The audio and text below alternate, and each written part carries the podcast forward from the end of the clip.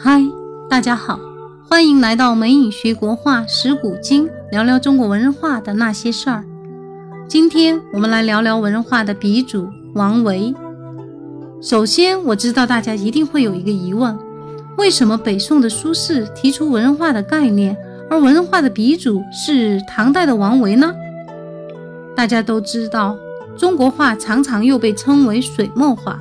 当然，用“水墨”这个词来概括中国画不尽完整，因为中国画还有工笔、墨骨等其他形式，而且中国画的原生状态就是工笔重彩，水墨兴盛只是唐代以后的事情。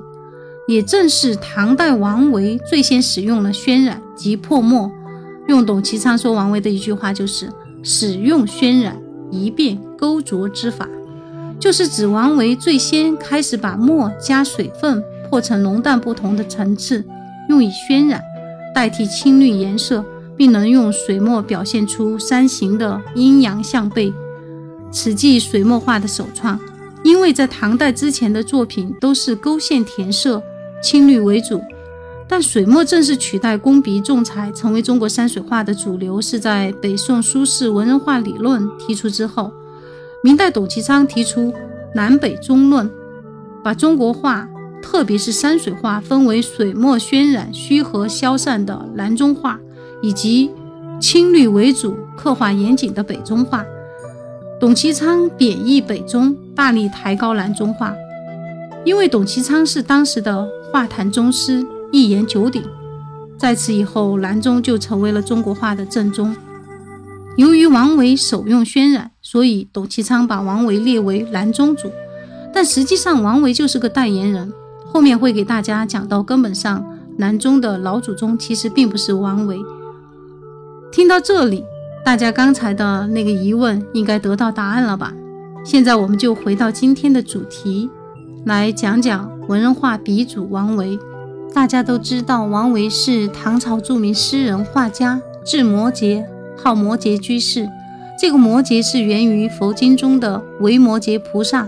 王维是比较豁达自信的人，他推崇信佛不一定要到庙子，不一定要受苦，可以在家心中有佛即可。在当时六朝隋唐时期是相当受喜欢的。他是南禅宗的俗家弟子，每日都要打坐，每日都要参禅的。他的性格像他的名字，比较洒脱，不求功名利禄。他的父亲去世得早，是一个做音乐的，是朝廷一个管乐的官。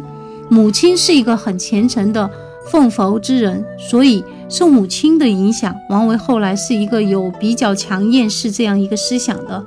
他的弟弟比较厉害，是宰相，他也是做官的，所以当时他的家庭还是比较富贵的。在他三十岁的时候，妻子就去世了，就没有再复娶。到后来，他一直在做官。他有一个靠山张九龄。到后来，张九龄被罢相之后，他已经有点害怕，有一些消极的思想。他的一些好友也会受到一些案件的牵连，他也会思考很多。所以，他当时的内心也一定是很慌乱的。尤其是在他的靠山倒了之后，因为当时的张九龄在朝堂上得罪了李林甫等其他宰相。被罢去宰相职务，贬去荆州，成为了一个小小的长吏。王维就开始辞官，不做官了，开始潜心来研究佛法，奉佛了。所以他的绘画和禅宗也是有很大联系的。他的诗文大家是知道的，但在画史上的地位当时并不是很高。当时唐人心中的画圣吴道子还有张藻的地位是高于王维的。但就像我们常说的，在画史上的地位还是要看后来的人怎么说。到后来，王维在画史上的地位慢慢变高了。从唐朝末期到北宋，王维的画出现大量的赝品，大家估计又有疑问了：后来他的地位怎么个变高法的呢？这又不得不说到，是因为苏轼。苏轼把王维的地位抬得高于吴道子，就是从唐末到北宋这个期间。当然，除了苏轼，也还有很多人去说，只是苏轼的名气比较大。这时候，王维画作的赝品出现的越来越多，所以他的名气也就越来越大。那我们来看看苏轼是怎么样来推崇王维的呢？来看看苏轼的诗：“凤翔八官之一王维吴道子之画。在这个诗中，苏轼这样说道：“吾生虽妙绝，犹以画工论。摩诘得之于向外，有如仙鹤谢龙凡。五官二子皆神俊，又于维也脸刃无奸言。”意思就是说。吴道子先生的画虽然绝妙，还只能看作杰出的画工技艺超迈。摩诘得到了物象内在的精神，就如仙鸟飞离盘龙，超脱于形迹以外。我认为两人的画全都气势飞扬，郁于神采。对于王维，我尤其崇敬，说不出一句意义的话来。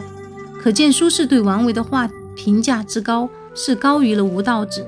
苏轼对王维的画作与诗的评价都很高。苏轼曾这样评价王维的诗画：“为摩诘之诗，诗中有画；观摩诘之画，画中有诗。”其实这句话的重点是画。如果不是一个对绘画很精通的人和专业的人，是不可能将诗写成这样的。所以说，这句话其实是说王维的绘画很厉害。那么，王维的绘画到底有多牛呢？能治病救人吗？说到这儿，我给大家讲个故事。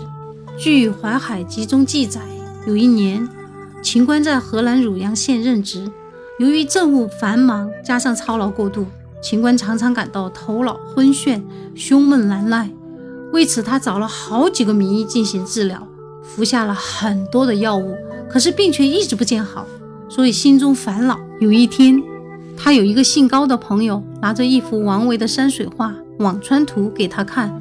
并且说，看了这幅画，你的病就会好。我曾用它治好过几个病人呢。秦观听后半信半疑，一幅画怎么能治好病呢？但也忍不住好奇地展开了画卷。当他把画打开的时候，眼前顿时展现出一片郁郁葱葱的山峦低谷，而且山峦间云飞水动，真的是把人一下就带到了世外桃源的感觉。心旷神怡，秦观一边观看，一边情不自禁地赞叹道：“好画，好画，妙极了！”说完，他便命手下的人把画挂在大厅中堂，心想：“且不论他能不能治好我的病，这样的画，只要能看着他，就死而无憾了。”接下来，秦观病躺在床上，每天细细观画。渐渐的，每当他看到这幅山清水秀的辋川图，读着画中优美的诗句时，就好像自己已经离开了病床，一步步走进了这幅画中，好像自己已经感觉到呼吸到了山谷中清新的空气，聆听到了那森林深处传来的阵阵鸟鸣，徜徉在这个幽静宜人的大自然的美景中，不由得使他神清气爽，心境开朗，浑身感到充满了青春的活力。经过多日的画中游览，秦观的病居然不药而愈，你说神奇不神奇？太神奇了！虽然此事到今天真伪我们不得而知，但王维的画作名不虚传，这个是不假的。《辋川图》是王维晚年隐居在辋川时所作的一幅名画，通过他对辋川田园山水的描绘，宣扬隐士恬淡闲逸的生活理想。原图画于清源市笔，原作已无存。现只有历代临摹本存世流传，后人称王维此图为辋川样，成为传统山水题材之一。有人这样说：画中有摩诘辋川图，如书中自有右军至兰亭序。大家可能还记得《兰亭序》里曲水流觞的诗句吧？辋川图的主画面是。亭台楼榭掩映于群山绿水之中，古朴端庄。别墅外，山下云水流逝，偶有舟楫过往。画面里的人物一齐饮酒，投壶流觞，一个个都是汝冠羽衣，意态萧然，处处呈现出超凡脱俗的意境。这幅画作带给人的是一种精神上的陶冶和身心上的审美愉悦，可谓堪称一绝。事实上，早年的王维是有过积极的政治抱负的，希望能做出一番大事业。不过，从政后的王维先是被李林甫排挤，随后又发生安史之乱，政局的变化无常，让王维也感到了诸行的无常，变得淡定，看淡了一切，终日吃斋念佛，四十多岁的时候，他特地在长安东南的蓝田县辋川营造了别墅，和在终南山上过着半官半隐的生活，对自然界却充满感情。在他眼里，每一条溪流都有生命，每一朵野花也都有故事，空无一人的森林更是充满情趣。就连水中白鹭被溅落的浪花惊起，又安详地飞回原处，都让他欣喜。《辋川图》也开启了后人诗画并重的先河。《辋川图》在韩国获得了极高的赞誉，并对韩国古代的文人山水画和山水田园诗的创作产生了深远影响。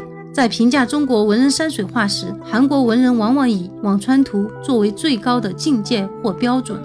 王维传世名画，除了这幅能治病救人的《辋川图》，还有我们第一期节目给大家介绍的《雪溪图》，都是他山水画作品中的精品。